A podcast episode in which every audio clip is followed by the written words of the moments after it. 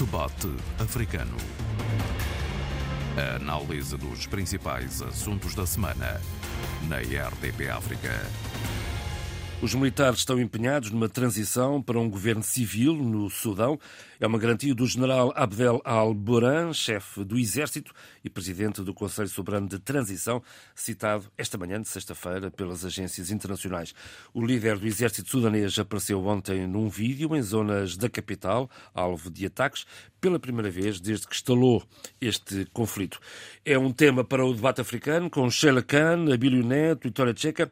Eu sou João Pereira da Silva. É certo que a semana ficou marcada pelos combates em Khartoum, entre os paramilitares das Forças de Apoio Rápido e os militares do Exército Regular, mas também ficou marcada por um grande sururu à volta da visita de Lula da Silva a Portugal, que de resto acaba de aterrar na manhã desta sexta-feira. Uma breve, rápida análise a esta visita, Xaracano. Uh, antes de mais nada, bom dia. Hoje, infelizmente, não posso estar nos estudos de Gaia, portanto, vou tentar ser uh, breve, mas ao mesmo tempo participar neste debate africano. Uh, esta visita de Lula da Silva, que já vem do, do, do, de um convite feito em dezembro do ano passado, tem criado esta confusão e esta polémica, e, este, e como disse bem o, o, João Pereira, este sururu, porque se contextualiza no âmbito das últimas declarações de Lula da Silva no que diz respeito a, a, a, a um pedido, a um aconselhamento de Lula da Silva para que esta relativamente à guerra na Ucrânia, que de certa forma Lula da Silva quase que culpabiliza ou culpabiliza os Estados Unidos e a Europa, o seu posicionamento, os seus discursos que têm de certa maneira, estimulado e incentivado esta guerra. Claro que isto caiu muito mal. Estamos num momento uh, a, a, nível internacional, global, e esta é uma das palavras mais usadas nos últimos tempos nos mídias. Estamos num mundo polarizado. Este mundo já existia na sua polarização, não estava era tão uh, uh, acordado como está hoje.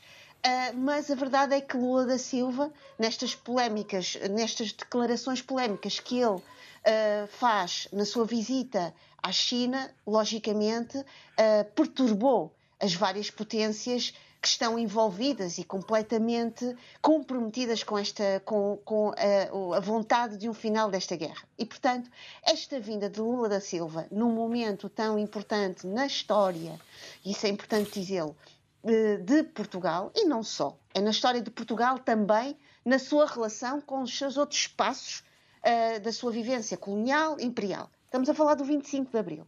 E, portanto, já que também podemos também dizer, só fazer aqui um parêntese, que também Portugal não está a passar uma fase muito apaziguadora e muito tranquila. E, portanto, tudo isto veio efetivamente acicatar já uma falta de tranquilidade por outros motivos que aqui não vão ser explorados e nem precisam de ser, e, portanto, os vários deputados da Assembleia da República, e não só, mas também várias organizações, nomeadamente uh, o presidente da comunidade dos ucranianos em Portugal, portanto, vieram já uh, mostrar o seu descontentamento e acharam completamente uh, um insulto não só aos valores desta liberdade que o 25 de Abril é uma grande metáfora e uma metáfora efetiva, histórica, social e cultural, mas levá-lo da, da, Silva e este homem, que há uma semana estava a fazer estas declarações, portanto, torna-se realmente um, um, uma espinha terrível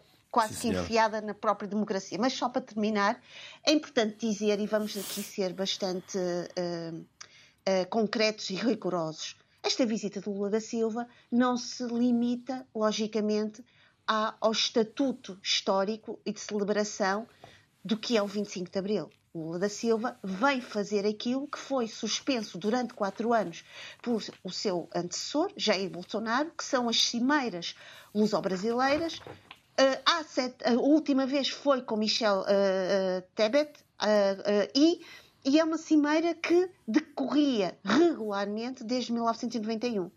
Há, logicamente, todo um processo, toda uma, uma dinâmica e uma vontade empresarial, comercial, nomeadamente uh, esta parceria e, a, e a, o reforço de parcerias entre a União Europeia, por um lado, e o Mercosul, por outro lado. E, portanto, Lisboa, e não, se, não nos podemos esquecer que Lula da Silva depois segue uh, a partir do 25, de 25 de abril, uh, no dia 25 de abril, para a Espanha. Madrid. E, portanto, uh, esta, Madrid. Sim, senhor, portanto, esta, esta, estes encontros são encontros importantíssimos para solidificar, reforçar as relações União Europeia-Mercosul, do qual fazem parte, para além de, do Brasil, a Argentina, o Uruguai e o Paraguai, porque uh, o Brasil tem noção disto. Portugal é uma ponte para o espaço comercial Europeu. empresarial europeu. Finalmente, só para terminar, a comunidade brasileira precisa do Lula nos seus vários uh, problemas do cotidiano. De cotidiano que estão relacionados com empregabilidade, saúde, educação, nomeadamente a questão dos vistos, nomeadamente as questões das certificações de reconhecimento dos, das habilitações académicas e também, eh, ainda hoje estava a ouvir, também a questão de, das cartas de condução, porque a verdade é que uh, Portugal precisa de mão, mão de obra e Portugal tem absorvido, e nós vemos e temos visto, que uh, a diáspora brasileira é, e a comunidade imigrante brasileira em Portugal é absolutamente incontornável em todos os meios, e portanto Lula da Silva vem também acolher, escutar todas estas uh, questões e problemas que de resto a questão, de, a questão da comunidade brasileira em, em, Portugal faz parte da Cimeira Lusa claro. brasileira. Uh, Abílio, um, o que é que se pode esperar numa breve análise disto? Não, o, o, o que se pode esperar, eh, primeiro, mas antes, antes daquilo que se pode esperar, eu tenho que fazer aqui uma correção relativamente ao que disse no programa passado, a propósito do, o, do da balança comercial eh, entre o Brasil, a China e, e as restantes potências eh, mundiais. O que eu disse não, não, foi totalmente correto do ponto de vista em que as relações, o maior parceiro comercial do Brasil atualmente, e já de alguns anos por aqui, é efetivamente a China. E, e, e, e, só que havia aquilo algumas nuances, porque eu, enfim, enquanto São Tomense, penso sempre, e estou aqui no, programa, no debate africano, digo isso, penso sempre mais ao nível das balanças de pagamento, propriamente na, na, na base das balanças comerciais. Interessa muito mais todos os fluxos uh, financeiros do que propriamente só, exclusivamente, o fluxo de bens. E daí ter-me ter, ter equivocado, e eu eh, desde já peço desculpas aos nossos ouvintes por, por esse equívoco. A China é efetivamente o meu parceiro comercial, uh, é também o meu parceiro comercial em áreas muito específicas, 80% da, da, da, da, importação do Brasil, da exportação do Brasil para a China são commodities, eh, ao contrário daquilo que acontece com os Estados Unidos, eh, que é o segundo maior parceiro comercial, juntamente com a União Europeia, que aí sim aproximam-se bastante da China, já são, eh, já são eh, exportações de produtos transformados. Portanto, são, hum. dois, são dois aspectos eh, que eh, distinguem o tipo de relação comercial que existe entre o Brasil e estes dois Está feito esclarecimento. Bem, Vamos, dito isto, exatamente. tentar compreender aqui três ou quatro coisas uh, muito brevemente. Primeiro, saber se essa visita não será uh, demasiado focada na polémica recente. Segundo, saber se ela não deveria ser focada realmente no histórico de relações entre os dois países e no histórico de interesses que têm que ser salvaguardado, salvaguardados no, no, no, interesse dos dois países, mas também, já pensando uh, no bloco de países que constituem a, CP, a CPLP. Terceiro, tentar compreender, uh, porque Lula naturalmente fará declarações em, em, em, Lisboa, e tentar compreender se ele vai querer insistir nas declarações que fez na China ou no pós-China ou se vai querer, já, já ou se vai querer corrigir o que disse. Ou se vai querer fazer, recebeu o presidente se vai, querer, se vai querer dar continuidade à inversão que fez depois eh, das pressões eh, que naturalmente eh, sofreu. E depois aqui o quarto aspecto, que é o aspecto do meu ponto de vista eh, mais eh, relevante, eh, que é tentar compreender o porquê dessa, da abordagem eh, brasileira nesta altura e da forma como tem sido feita pelo Lula. Tem uma lógica e tem uma racionalidade que nós, que somos analistas, temos que tentar uh, escrutinar para uh, posicionarmos de forma correta. Não é? efetivamente, os, os, países que estão a sofrer mais com o atual momento de polarização global são as potências emergentes. É preciso dizer isso com essa, com essa clareza. Né? Brasil, África do Sul uh, e uma série Sim, mas de a Índia está a comprar, dimensão. por exemplo, a Índia compra, está a comprar diretamente petróleo Não, à mas a Rússia questão, sem, a questão, alegadamente sem grandes mas a problemas. questão, a questão não é comprar petróleo.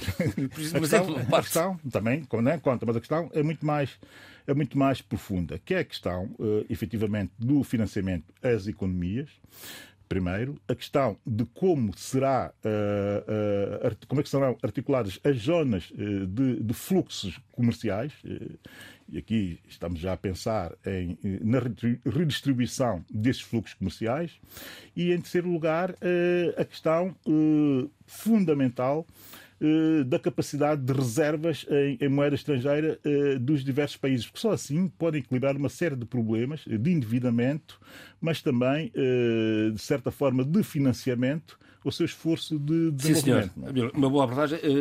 António Tcheca, brevemente, um pequeno comentário então à visita de Lula Silva até 25 de Abril. Bom, a visita de Lula, que já criou-se lema quanto basta, os ânimos estão acesos e há muita discussão, alguma delas um bocado estéril, fora do, do, contexto. do contexto.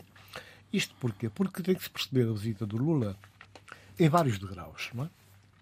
Em Portugal há o problema do Lula estar ou não presente nas comemorações de 25 de não abril. Não estará, já sabe. Já sabe que não, mas deu polémica. E depois há a questão de, das relações bilaterais entre Portugal e Brasil. E depois, para além disso, depois há aquela há cooperação, um lençol enorme de cooperação que envolve uh, Mercosul, Brasil em si, BRICS, por aí fora. Portanto, tudo isso está em cima da mesa e vai aquecendo os ânimos. É preciso dizer que durante todo o reinado do Bolsonaro, uh, a cooperação com Portugal ficou em banho-maria. Esquecido. Uh, neste momento, com Lula, e Lula, uma de, um dos fitos da viagem a Portugal, a assinatura de um conjunto de três acordos com Portugal, que é o relançar, o reavivar e dar uma outra perspectiva à cooperação brasileira-portuguesa. Isso é importante. Eu acho que é muito mais importante isso do que algumas discussões que têm sido feitas, que o que acontece no Parlamento português é mais o fruto ou consequência das relações péssimas entre os partidos políticos, eh, tanto da extrema-direita como o próprio PSD, a lutar para chegar ao poder a lutar para que o governo seja derrubado. Portanto, então, tudo isso faz secundarizar uma questão que é de veras e sobremaneira importante, que é a relação de Lisboa com, uh, uh, com o Brasil. Isso é, tem sido postulado, esquecido, é um bocado o cinismo da política, uh, porquanto eu estou, estou convencido que qualquer um dos partidos que reconhecem as vantagens de um Estado tipo Portugal a sua situação geopolítica, a sua situação histórica em relação aos países de língua portuguesa, facilmente chega à conclusão que não se pode brincar com o fogo. E neste momento é evidente que o Brasil precisa, portanto, de voltar a abrir-se para o mundo e já manifestou essa vontade, mas Portugal também precisa do Brasil voltado para o mundo e com um programa e um discurso completamente diferente que não, não vinha acontecendo. Agora, há um aspecto importante, eu vou, vou, vou já terminar, que é preciso perceber. Lula, as primeiras declarações que fez sobre a guerra Rússia-Ucrânia foi condenando o ataque da Rússia à Ucrânia. Ele disse isso logo. Na China. Uh, disse isso. Antes, antes da China, antes da China, antes da China ele disse isso. Depois, mas não é isso que tem, posto, posto isto, dito isto, ele partiu, portanto, para uma segunda fase portanto, convencido que ele já tinha esclarecido a sua posição e achando que, de facto, esta guerra nunca devia ter acontecido, esta guerra tem que terminar agora. Pelas consequências que tem estado a trazer para os países, sobretudo os países, não só os, os envolvidos, a União Europeia no seu conjunto, os países africanos, os países latino-americanos, por aí fora. Portanto, o que Lula propôs, é evidente que ele podia ter sido um bocadinho mais claro, mas nós sabemos como é que essas coisas acontecem, as palavras uh, são como as cerejas, uh, o ambiente, o momento, uh, as questões da forma como são formuladas, ele partindo do pressuposto que já tinha definido a sua posição, alargou-se um bocado, extravasou e deixou entender que estaria poderia estar de acordo com esta, este conflito uh, bélico que tem estado a, perder, a fazer perder muitas vidas é e, e, muito daquilo que é a história daquela sub-região. Sim, senhor. De resto, a sinal da importância que é dada pelo, do, pelo Brasil a esta visita é o facto de uh, o Presidente Lula da Silva ser acompanhado por uma comitiva de 300 pessoas, entre jornalistas, empresários uh, e, e, outros, uh, e outras individualidades. Bom, vamos então em frente, vamos, vamos ver o que é que acontece nesta visita de Lula da Silva a Portugal até ao dia 25 de abril. Será, então, ele estará presente numa sessão solene em sua honra na Assembleia da República, mas não participa na sessão solene de de, de celebração evocativa do 25 de Abril. Vamos em frente, vamos ao Sudão. Sheila, seis dias de, de ataques intensos em Khartoum. Como sair desta? Uh, seis dias terríveis, para ser, para ser mais sincera, com fatalidades, mortes e uma dinâmica. Mais 300 uh, mortos. Uh, mais 300 mortos, obrigada. Eu tenho seguido com muita atenção esta situação. Acima de tudo, há aqui uma coisa muito, uma curiosidade que, que até mórbida.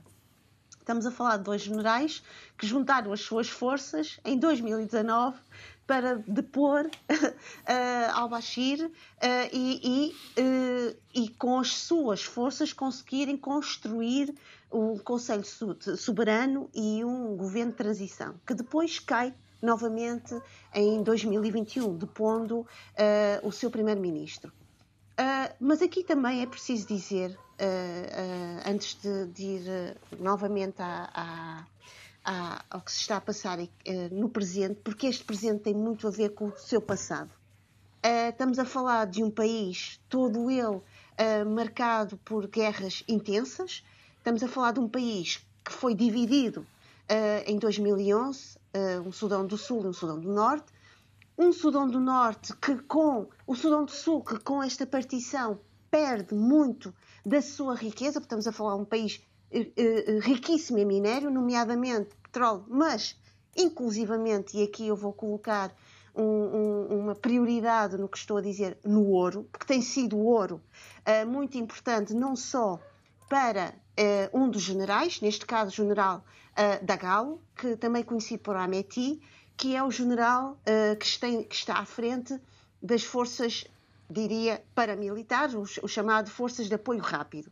Mas é muito interessante dizer que estas forças foram acicatadas, animadas, alimentadas uh, pelo seu anterior uh, governo, uh, de, pelo, seu, pelo governo de Al-Bashir, durante 30 anos, não esquecendo que elas foram convidadas durante o conflito de Darfur, e, portanto, pela sua, pela sua atividade assassina de massacres, de saques, de, de uma violação tremenda de direitos humanos, em 2007 estas forças são integradas na inteligência eh, do, do, do exército do, do, país e em 2013 são formalmente reconhecidas por al-Bashir como então a força de, de, de rápido apoio são essas forças que depois, juntamente com as, as Forças Armadas sudanesas, agora, uh, neste momento, uh, tendo como seu presidente e como seu uh, cabeça de, de, de, rosto o, o, o general Al-Barran, e, portanto, que estão neste momento a digladiar-se. Isto tudo começa também com uh, esta ameaça de, de, de, de, redistribuição destas forças de, de, de apoio rápido por outras províncias e que vem, uh, uh, por um lado, uh, criar, acicatar esta desconfiança.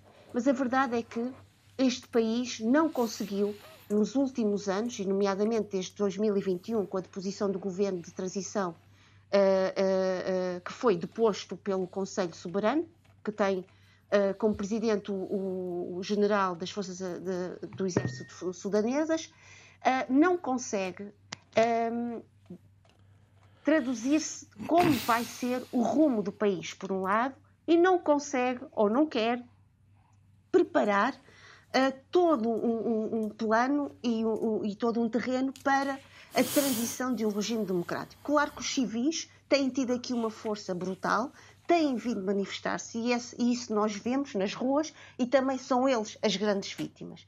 Mas não nos podemos esquecer aqui e, e fazer a grande pergunta. A, quem, a quem interessa este, esta guerra?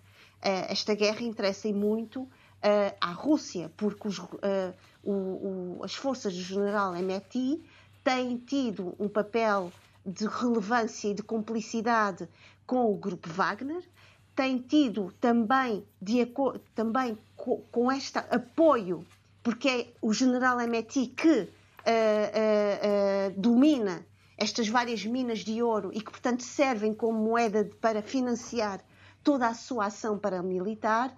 E a Rússia, logicamente, tem aqui um interesse muitíssimo grande, nomeadamente no Porto Sudão, porque é uma ponte para outros uh, locais geoestratégicos. Só para terminar, João Pereira, Sim. há aqui, logicamente, toda a comunidade internacional está de olho nesta situação. A União Africana, a, a, a ONU com a missão para o Sudão e também a Troika uh, com o Reino Unido, a Noruega e os Estados Unidos. Agora, qual é isto? Vai chegar a, a uma resolução quando, e aqui é a grande resposta, parece-me a mim, quando ocorrer uma redistribuição uh, que, que, possa satisfazer e contentar estes generais. Muito bem. Abílio, um, como, é que, como é que sai daqui? Como é que sai daqui? O que é que interessa? Não, a, única, a única solução que interessa aos dois generais, o general Alburang e o general uh, Dagalo Emmet, Emmet, Emeti, Emeti. Emeti, isso, eh, é, é um deles ficar com o poder. Não, não, não sejamos, não sejamos eh, românticos, muito menos, muito menos líricos relativamente ao, ao, ao, que está aqui em causa. E quanto mais for internacionalizando, coisa que já está a acontecer, incluindo, e isso é a minha grande preocupação, incluindo a internacionalização intracontinental, essa é, é, é demasiado perigosa naquela zona do país. Agora, depois existe a internacionalização extracontinental, que também é tendencialmente perigosa no contexto em que o mundo vive eh, hoje. E aí seria, mais uma vez, a destruição eh, de um país. Um país que tem uma história eh, muito convulsa, uma história de enorme conflitualidade e uma história que é marcada uh, fundamentalmente pela presença uh, de uh, grandes homens, ou seja, de generais, de gente que utiliza efetivamente a força e o poder para impor-se sobre um todo. E é um país com uma diversidade étnica, religiosa Étnica. muito profunda, muito profunda e que nunca houve espaços de convivência interétnica e interreligiosa uh, em, em, momento nenhum da sua uh, história, incluindo a pré-colonial. É preciso dizer isso com essa, com essa, com essa clareza. Não é? Então, o que é que nós estamos aqui a, a, efetivamente a presenciar? Também, e sim eh, tem que merecer uma, uma, uma, análise muito africana, não é? Estamos a, a presenciar, uh, uh, primeiro, o confronto entre a sociedade civil e os militares, esse é o primeiro nível, porque, porque uh, digamos que a revolução, disso se tratou, de 2019 que tirou do poder o senhor al-Bashir foi de facto uma confluência eh, do desejo da sociedade civil que já se vinha manifestando desde 2018 com o povo a sair à rua e a não, sair, e não deixar de ocupar a rua e depois eh, a junção dos militares posteriormente para eh, não perderem a face e para de alguma forma, e agora fica desmascarado, para de alguma forma manterem uma espécie de status quo que era efetivamente o que os interessava. Nessa altura, a Constituição de 2005 já está tirada praticamente para trás, já se vai a Constituição de 1995 e a Constituição que devia estar entrar em vigor em agosto de 2022, que é a Constituição de Transição, e ela já democrática e ela já assumida pela, pela cidadania, eh, praticamente eh, deixa, eh, deixa de existir. Há aqui um segundo aspecto que é muito africano, que é olhar para o quadro militar uh, sudanês e tentar compreender o perfil desses militares. O general Alburá é um militar de carreira, eh, com formação militar específica, eh, com formação militar superior, portanto, é um quadro de um exército e seria quadro de um exército em qualquer parte é do mundo. general. O segundo, o senhor eh, Emti Dagalo, é mais complexo, porque é o típico perfil de, de, de, de, guerrilheiro que depois é integrado Sem em academia. determinado momento, é integrado em. E aliás, ele era guerrilheiro e era também um traficante de tudo, de tudo que desse para traficar-se ali na zona onde ele dominava, não? era um, um traficante e que, eh, quando há necessidade de se fazer a integração das Forças Armadas e transformá-las numa Forças Armadas eh, republicanas e únicas, o que é que acontece? Acontece que se integra toda essa gente. E nunca é Exato. é possível haver qualquer tipo de relação, eh, de relação profissional e até republicana com, com generais com essa, com essa mistura de perfis é muito difícil conseguir-se isso. E essa, essa, essa, essa lógica é uma lógica que os africanos têm que meter, uh, têm que meter na cabeça para retirar sempre algum ensinamento dessas situações. Eu vou recuar um pouco mais e termino, e, e termino, e termino muito rapidamente, que é muito interessante percebermos uh, que estes países árabes africanos, em quase todos houve golpes de Estado militares. Uh, e houve vários golpes de Estado militares e houve vários uh, regimes e vários sistemas de governação e eram, eram países muito ricos do ponto de vista uh, do perfil ideológico das suas elites, que eram muito diversos. E foi assim nos anos 50, até foi nos anos 40 e foi também nos anos 60. Aí começa a haver os primeiros problemas com os militares. E também por uma questão de perfil desses militares. Porque começam a aparecer os jovens militares das academias, eh, jovens militares das academias, que têm toda essa estruturação, digamos que de perfil, e também imbuídos pelo espírito do seu tempo, que era muito essa, essa, essa necessidade de transformar-se rapidamente as sociedades, e eles, naturalmente, para aquele momento, eh, propondo uh, golpes de Estado progressistas, seriam golpes de Estado para transformar completamente as sociedades, e, e depois dando essas, essas, essas, fazendo essas revoluções, digamos, o Gaddafi, há muitos, até o al-Bashir, em determinado momento, pensou-se que ia nesse sentido. Eh, em determinado momento, o que é que acontece? Acontece que eles têm que criar umas novas Forças Armadas depois dos golpes. E nessas Forças Armadas, o que é que fazem? Chamam a si. Arrebanhar todos os outros. Naturalmente, sobretudo, sobretudo jovens que vêm das zonas rurais, porque isso chama grande desconfiança relativamente ao quadro militar urbano. Essa é uma boa deixa que eu, para passar aqui oh, ao Toledo Checa, porque deixe-me só, eh, se não acabássemos aqui, dê-me só um minuto. Eh, é ah, tá porque tá esta é a deixa que eu quero preciso para o Toledo Checa, porque eu já vi este filme na Guiné-Bissau há 20 anos. Não, sério, de repente estava aqui a ouvir o Abílio e estava-me a lembrar de todos aqueles jovens, os, aqueles, eh, os, como é que eles chamavam? Tinham um nominho. Os aguentas. Os aguentas, justamente. A integração dos aguentas no, no Exército Regular veio dar cabo daquilo tudo. Isto é um bocado a imagem do que tem vindo a passar nos países africanos no geral, sobretudo em situação, situação de conflito ou pós-conflito. Agora, no caso concreto do Sudão, nós não podemos de forma nenhuma esquecer o papel, a ação e as consequências de três décadas de Omar el-Bashir. Omar el-Bashir, autocrata, intratável, sanguinário, era um homem que, para aqueles que se ajoelhavam perto dele, que veneravam, era um bom homem. Dava bons cadôs, bons envelopes, dava dinheiro. Muito uhum. dinheiro. Portanto, os olhos têm que ser vistos. Que, que olhos, que olhar? Há um olhar de, dos africanos em função desse período, foram 30 anos de, de, de um benemérito que usava as riquezas da terra para outros fins, assim foi conseguindo apoio, assim foi conseguindo manter-se no poder. E o que, o que se passou nas Forças Armadas, o Abílio disse muito bem, a reforma que se julgava uh, que seria implementada, uh, algumas tentativas feitas, alguns pequenos acordos muito frágeis, diga-se em bom de verdade, que não tinham pernas para andar, acabaram por morrer às mãos destes dois homens. Um que era o chefe de Estado-Maior o outro vice-chefe de Estado-Maior. Gente que, é preciso também dizer isso, que uh, suportou o governo, a ditadura do Omar al-Bashir. Portanto, ele não, fez isso sozinho, ele tinha retaguarda segura. Eu lembro-me que, ainda no governo da, do João Mava, nosso ex-presidente da Guiné-Bissau, acompanhado do atual presidente Sissoko, foram também lá cumprimentar Omar el-Bashir e receberam também, portanto, os, os bons abraços e ajudas para supostamente para a Guiné-Bissau. Pronto, mas isso é só uma parte, mas é para lembrar que o que aconteceu com vários países africanos, eu estou ilustrado do meu país, que eu, que eu sei, realmente faz crer que este problema está para durar este problema não vai ser fácil. Embora, preciso dizer, dizer isso e é importante, a ação de Guterres.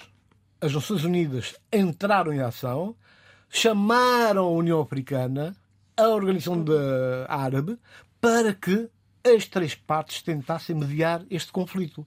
É um conflito que, pelas suas características, deve ser travado mas mais até, até agora sem resultados. Até não há resultados, nada. mas conseguiu pelo menos, quer dizer, as tréguas são, são aceites, mas logo a seguir eh, começam os disparos. E não é disparar outra coisa, porque ali há um jogo de vida ou de morte, há um jogo de quem quer apoderar-se das riquezas do Sudão. Muito bem. Uh, Sheila, vamos para, para, fechar este tema, de, queria acrescentar qualquer coisa, Sheila. Queria acrescentar duas questões, dois, duas reflexões eh, que me pareciam que liga bem com o que a Bill disse e agora uh, no final do, do, da reflexão então. do, do, do Tony Checa. É a questão do perfil dos dois generais e aqui o perfil de Dagal muito uh, ligado ao, ao, à, à, tribo nómada, o Janjaweed, que as próprias Nações Unidas uh, definiram como criminosos, uh, pessoas que. E ele um esteve sempre ligado a isto. Exatamente.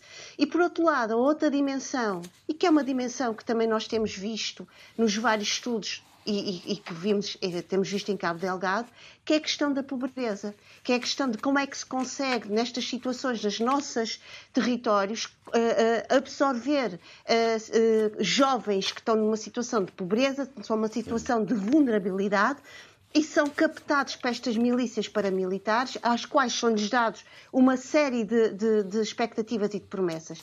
E duas questões aqui importantes. Rapidamente, já temos, temos aqui uma ordem de trabalhos. tem que estar.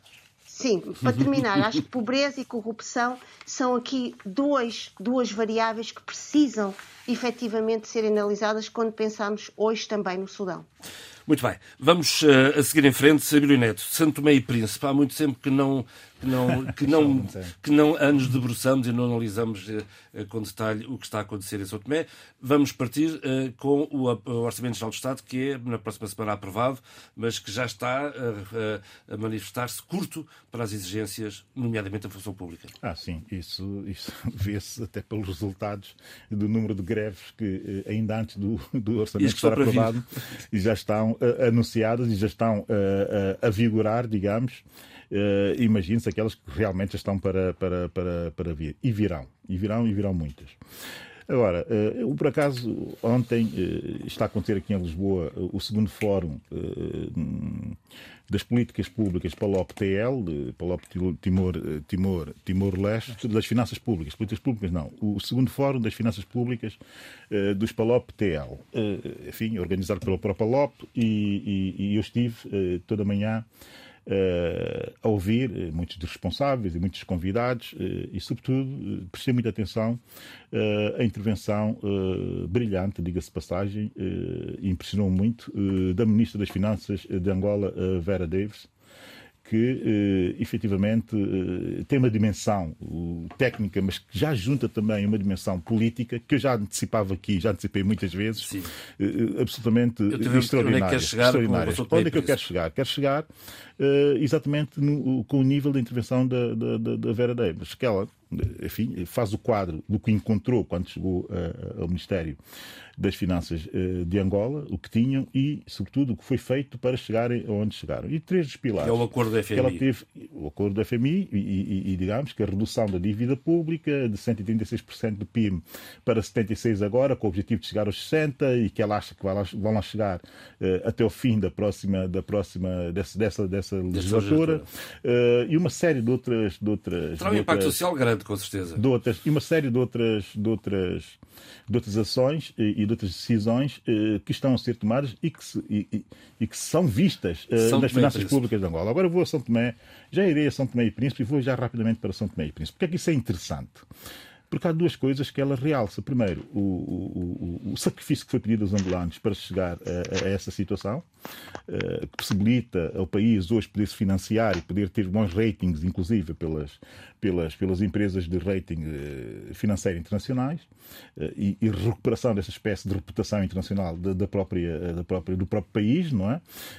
Isso tudo foi feito, e ela disse isso, foi claro, com muito sacrifício dos angolanos. Eu sublinho isso. É isso que se pede agora aos sotopenses. Naturalmente que é isso que se pede aos sotomenses. Mas temos que pensar no ponto de partida, porque uh, o primeiro-ministro, o ex-primeiro-ministro, Jorge Bom Jesus, antes de sair, deu aquela uma entrevista num contexto específico, em que dizia que deixava o país mais ou menos como encontrou. Eu, como, como, como enfim, sou, sou, analista de risco e, e essa, e, essa e, e profissionalmente é isso que eu faço. Eh, tem um quadro para quase todos os países que utilizo, são critérios que eu utilizo para quase todos os países, enfim, no caso só também principalmente 68 entradas, não é? E, mas em quatro delas que são fundamentais e que por acaso a Vera Davis também dá como fundamentais, que é, eh, naturalmente, desde a inflação, o endividamento público, a, execução orçamental, uma série de quadros deste género, que são quadros das finanças públicas, têm que ser sempre considerados. E eu, nesses quatro quadros, eh, ouvindo o, o, o, o doutor Jorge Bom Jesus, eu, eu fiquei atónito, porque o crescimento do país que ele recebeu estava na casa dos 4,5%, 5%. Ele deixa o país a decrescer. É uma diferença de quase 5 pontos percentuais a dívida estava, só para Sonangol, estava uh, nos 82 milhões uh, para os combustíveis que nós tínhamos com Sonangol. E agora uh, está em 220 milhões. Foi isso que ele mais deixou. Mais do dobro. Uh, as reservas, as reservas de divisas ele encontrou e reclamou, e bem, que só encontrou para três meses de aquisições de bens uh, em São Tomé e Príncipe. Deixou com 15 dias de aquisições de bens. Quer dizer, se esse é o mesmo país, nós andamos a brincar. A questão da seriedade e da credibilidade tem que ser transversal a nós todos. Nós temos que assumir as nossas responsabilidades. E o atual governo também terá que assumir as suas responsabilidades. E parte desse quadro que eu acabei de ilustrar, que é um quadro, enfim, eh, tremendo. Primeiro, condiciona as negociações com o FMI para o acordo. Eh, para o acordo tem que ser, tem que ser revisto e, e, e, novamente acordado com, com, com o FMI, condiciona, porque o FMI dificilmente deixará passar a questão do crescimento da dívida, sobretudo a dívida específica a Sonangol, é, é, é sobretudo nesse nível exponencial a, a, a que atingiu. Portanto, aí já o governo terá sérios problemas. Segundo, compensar a má execução orçamental do governo anterior, e quem quiser perceber aquilo que eu estou a dizer, vá ao site da própria LOP, ao e-budgets, onde estão os orçamentos de todos os nossos países, e perceber que o orçamento de 2021 de São Tomé e Príncipe está lá plasmado, só foi executado em 22%.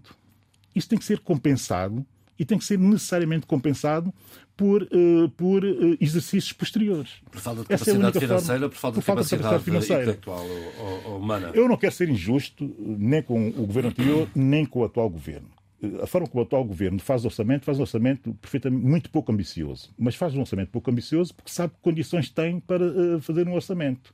Agora, é bom que esse orçamento já dê sinais claros do que o governo quer fazer. E a questão uh, da exponencialidade que atingiu a massa salarial da administração pública não se resolve com palavrinhas e com uh, declarações uh, mais ou menos pouco consistentes, como aquelas que o primeiro-ministro Patrício Trovoada fez na semana passada. Ou o ministro das não Finanças chega. ontem. E o próprio ministro das Finanças ontem. Isso dá uma nota, que é uma nota preocupante, de que não sabem ainda bem como, em que sentido querem reformar uh, a, a, função pública São Tomense. E ela tem que ser efetivamente uh, reformada. E reformada profundamente. E vai ser doloroso fazê-lo. É evidente que estão há dois ou três meses uh, no poder. Mas já tem que começar a dar sinais e nós temos que começar a perceber que ideias têm para contornar e para, de facto, desconstruir esse quadro catastrófico que é o peso da massa salarial da função pública nas despesas do Estado. De resto, tem provocado, de resto tem provocado outro problema que é a fuga de crânios, sobretudo jovens quadros Mas... que não veem em São Tomé futuro e que, uh, talvez caso licenciados, uh, que, se, que deixam, que deixam o país. O, o, drama dos nossos países, uh, e o caso específico de São Tomé e Príncipe, o drama é que os mais habilitados são sempre os primeiros a sair. Mas isto é mesmo assim. Mas não estamos a falar daquela imigração dos anos 60 inter-europeia que saía os mais pobres, porque estavam nas margens e tal. Não. Aqui estamos a falar de um mundo já com grande mobilidade, eh, grande mobilidade de recursos humanos, sobretudo, E esses recursos, os mais habilitados, têm procura uh, pelo seu talento, têm procura pela sua expertise, têm procura sobre, relativamente ao seu know-how e podem trabalhar para qualquer parte do mundo, sobretudo os médicos. Ora, e enfermeiros? Que são, que são carentes em qualquer sistema nacional de saúde de qualquer país uh, uh, no mundo. E, portanto, são os primeiros a sair. Se eles saem, o que é que nos acontece? Acontece que nós temos um problema de escassez de recursos humanos no país. E é um drama aquilo que podemos vir a viver nos próximos uh, 10 anos. Porque não haverá gente para aguentar um esforço de transformação que o país vai ter obrigatoriamente que fazer e vai ter que fazer de forma, diria eu, radical. Uh, Jana, eu ouvi ao fundo, já vai entrar, mas vou, vou, vou passar aqui ao António Tcheca primeiro, se faz favor. Uh, a, exposição do Adílio, quer dizer, não é, não é nada difícil qualquer um perceber. Não dizer mais claro. E subscrever. Porque tocou, nas questões, porque tocou nas questões fundamentais. Agora, é preciso também nós uh, vermos as coisas com olhos de ver e não esquecer o passado, o presente é? e o presente futuro. Não é? Uh, eu, quando. Antes, já, surgiu... Deixa só interromper para dizer o seguinte: para não parecer que eu estou a ser injusto, eu esqueci de dizer aqui um detalhe que é a questão de tratar com, com, com digamos que com, um, com justiça a posição do governo anterior uh, pelo quadro internacional que também teve que herdar e com o qual teve que lidar e que era um quadro e internacional um quadro internacional duríssimo para São Tomé e Príncipe e para todos os países especificamente o quadro internacional da Covid e já do início da guerra da Ucrânia. No entanto, no entanto deixa-me só deixar uma nota. A questão do crescimento económico a questão da dívida é, é, pode ser relativizada nesse quadro, a questão da inflação também. A inflação que encontraram a 4% e vai em 25% agora, eh, que é demasiado, que não se pode ignorar isso. Mas a verdade é que eh, Cabo Verde, na mesma situação que nós, vai ter, eu ouvi o presidente, do, do o governador do Banco Central, o maior crescimento todos da sua ouvimos, história. Todos ouvimos. O maior crescimento económico da sua história. Bom, com esta tua agenda, poupas-me algumas palavras e, e outras. E obrigado, que eu, eu, já te leio. É, a questão que se coloca aqui, quando os cinco sindicatos do setor de saúde de São Tomé e Príncipe anunciaram uma greve a partir de 3 de maio, é, eu penso que não apanhou ninguém de surpresa. Não. É, as pessoas, os quadros, toda uma canseira de muitos anos de desaires, viveu um bocado como um náufrago no meio de uma tempestade. Uhum. E aqui eu recuo no tempo e peço, convido-vos a recuar no tempo e a relembrarmos o discurso Patrício Sobada na campanha eleitoral. Uhum. Era o homem que vinha com tudo, com ideias, com projetos e com os meios para resolver aquilo que não foi resolvido até agora. Uhum. E vamos resolver. Em alguns casos, ele deixava entender que está tudo já aí. Uhum. Está connosco. Portanto, então, estas reivindicações vão beber exatamente nessas promessas. A promessa claro. eleitoral. Porque muitas vezes os políticos eh, não se coíbem de exageros quando, em campanha eleitoral, prometem mundos e fundos. Só que a memória das pessoas é de facto aquilo que elas captam. É curta e seletiva. E, e seletiva. E, é e seleciona assim. aquilo que vai ao encontro dos seus desejos, aquilo que almeja, dos pontos, dos alvos que quer atingir. É são os, é os problemas do seu dia a dia. Exatamente, é? porque é, tem, tem questões a resolver, tem, tem problemas enviados, tem soluções prometidas e não cumpridas, então é normal que nós possamos entender estas reivindicações todas. Agora, por exemplo, o, o, agora diz que ah, esta greve tem, tem fundamentos políticos. Não é solução, não é solução nem resposta. Não, não tem, não tem fundamentos políticos. Toda a greve, toda a atitude reivindicativa baseia-se em uh, bases uh, políticas. Portanto, isto não é novidade. Agora, o que importa neste momento é que se diga há um conjunto de reivindicações. Nós podemos ou não podemos resolver. Hum. Vamos resolver de uma forma gradativa, uh, assim, assado e cozido. Vamos ter um programa de para resolver, sanear a situação. Ser franco, acabou a campanha eleitoral e, neste momento, é preciso, portanto, falar olhos nos olhos e enfrentar Concordo portanto, o conjunto de problemas que são, existem e são graves. E um sintoma, o João abordou um bocado, é a fuga, o êxodo de quadros dos crânios santomenses, como dizem eh, os jovens, que, a sair de São Tomé e Príncipe. É uma demandada.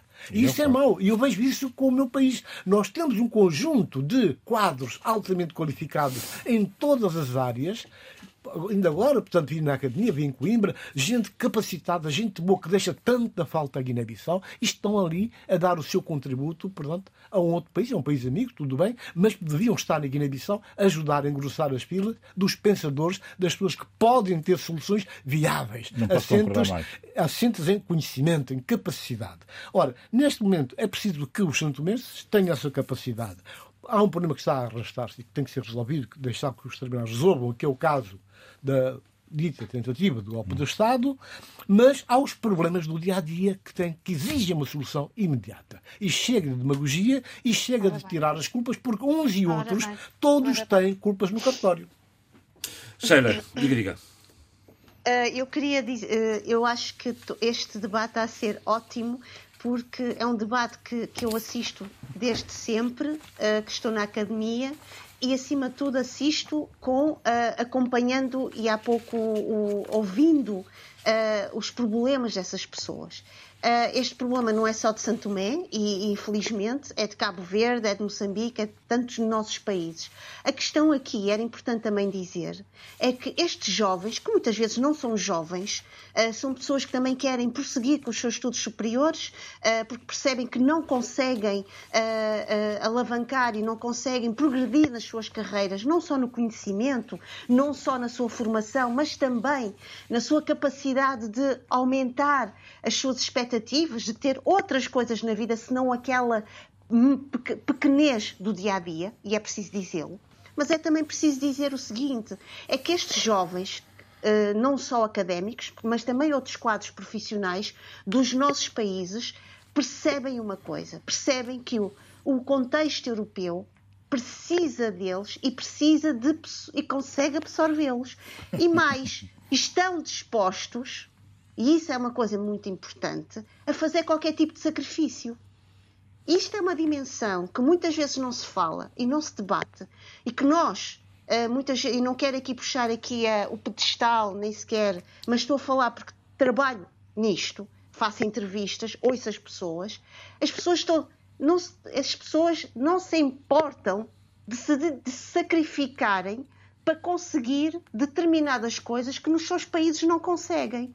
E é preciso dizer, e com muito rigor e precisão, que toda esta nossa experiência do, de estar no outro contexto de imigração, não importa a língua, e a língua aqui também terá outras questões que nós temos vindo a falar, mas é o compromisso, é o sacrifício e que resulta muitas vezes em, em coisas boas. E a verdade é esta: uh, muitos das, dos alunos, muitos dos académicos, muitos profissionais que eu conheço não querem, não, não, não criam em si uma não vontade de, de retorno, mas percebem que retornar para os seus países com todo aquele património de cultura, de saber e até de algum património económico, quando chegam aos seus países, vai resultar em nada, vai resultar em que vão sentir que voltaram novamente para a estaca zero. E os nossos governos infelizmente, os nossos governantes não têm políticas e ainda não nos ofereceram políticas para uh, receber, absorver e integrar dignamente todos esta, estes recursos humanos. Sim, senhor. Sara, vamos, vamos, vou passar aqui ao Doutor Checa dois breves minutos antes de passarmos às sugestões. Sim, o tempo corre no instante. Doutor Checa, afinal, há um partido que eu julgava que já tinha desaparecido do centro da cena, mas que diz que é RGB, RGB Movimento para Fatah. É um partido que já desapareceu há muito tempo, de facto, não existe. E desapareceu mesmo. Uh, desapareceu do mapa, lamentavelmente, porque era um partido que ocupava um espaço uh, primordial e que Helder foi capaz... foi Ministro das Finanças por o, esse partido. Mas o, aqui a figura principal do RGB Movimento Mapatá era o doutor Domingos Fernandes.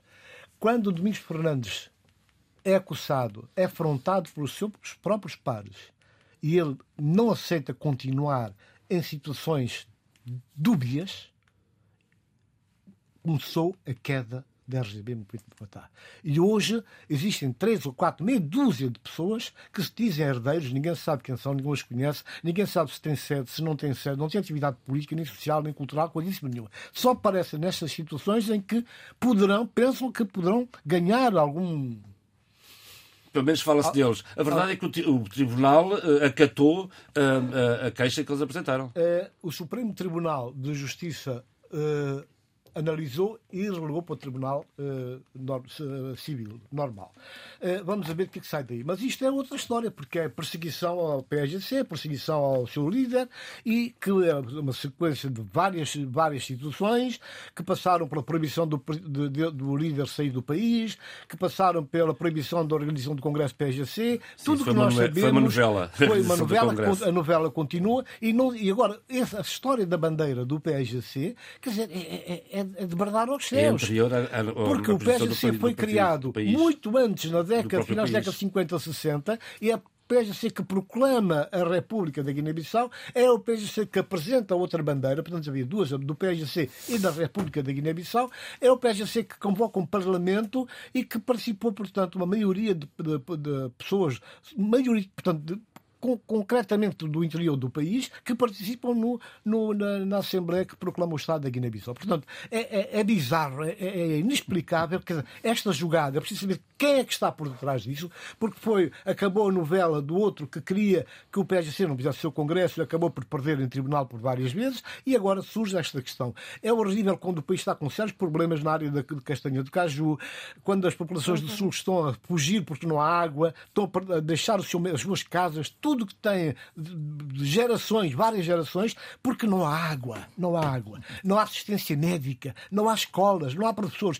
Essas questões são tão fundamentais, tão importantes, e quando ouvimos, portanto, um, governante a dizer que a Guiné-Bissau vai ter a sua nova companhia, Guiné-Bissau Airlines. A Guiné-Bissau já criou várias companhias e acabaram todos numa situação catastrófica. Portanto, não faz sentido. Nós sabemos que há uma crise mundial nessa área, eh, que os países europeus, os países, os Estados Unidos da América, todos, latino-americanos, todos eles estão com problemas sérios okay. para manter as suas companhias, que já são companhias conhecidas. E neste momento a Guiné-Bissau diz que tem uma companhia nova que vai para todo o lado. Repara que a rota todo o lado. Quem é que vai comprar Mas, António Checa, há um grande ceticismo em relação a isso. Pois há, e disso falaremos mais tarde. Caguinense, que... Caguinense tem dinheiro para comprar um bilhete de passagem de Bissau para Bubaque, por exemplo, são 20 minutos de voo só.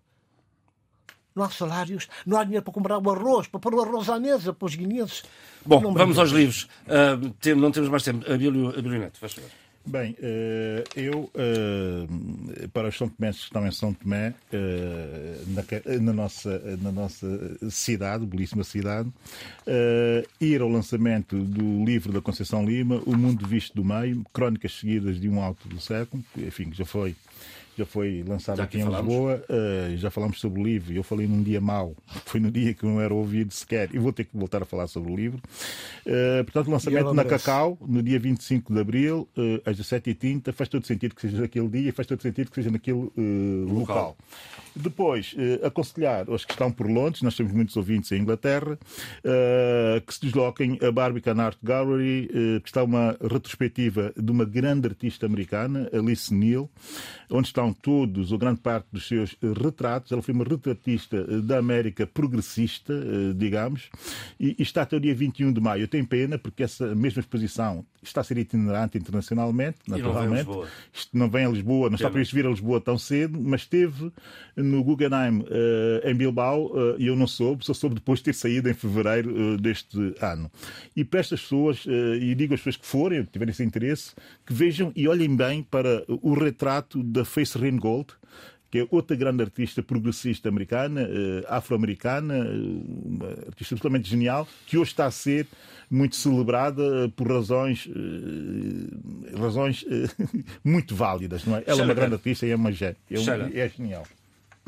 Eu vou. Uh, tinha dois livros comigo, mas vou passar uh, ao que acho que é mais importante. Uh, o, o, Teatro Circo de Braga vai criar, neste mês, durante o mês de, de abril, um, uma série de conversas e de concertos em torno do tema Paraíso dia 22 de abril. E paraíso o que é? É refletir o tema da negritude a partir da música urbana nacional teremos no dia 22 de abril, portanto sábado, a presença de Dino Santiago e que no final vai ter um, um debate com uh, um dos mais uh, uh, destacados e com grande mérito o jornal Bantu Man, que com o tema o bairro venceu, como ultrapassar os estereótipos de trilhar um caminho em direção ao sucesso.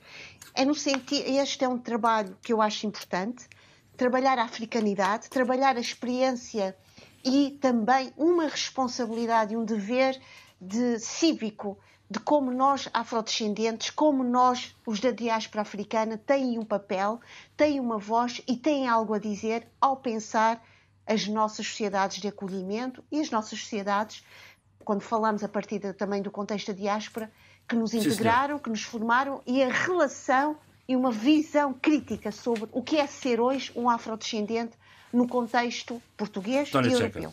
Antes do livro, vou fazer uma pequena nota. Literatura e Teatro da Guiné-Bissau estiveram patentes na Faculdade de Letras da Universidade de Coimbra. Foi um sucesso enorme.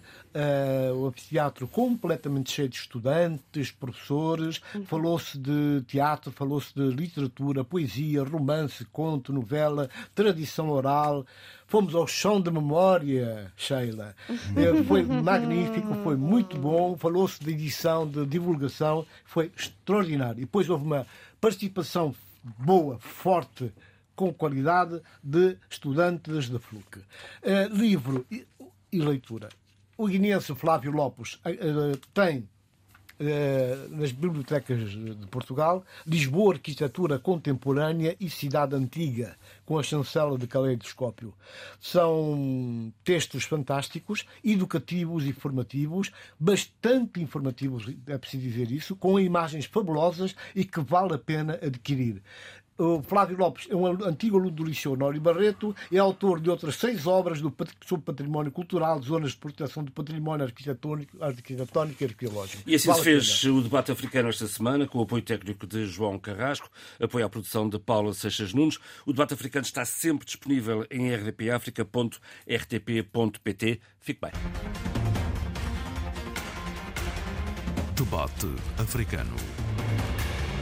A análise dos principais assuntos da semana na RDP África.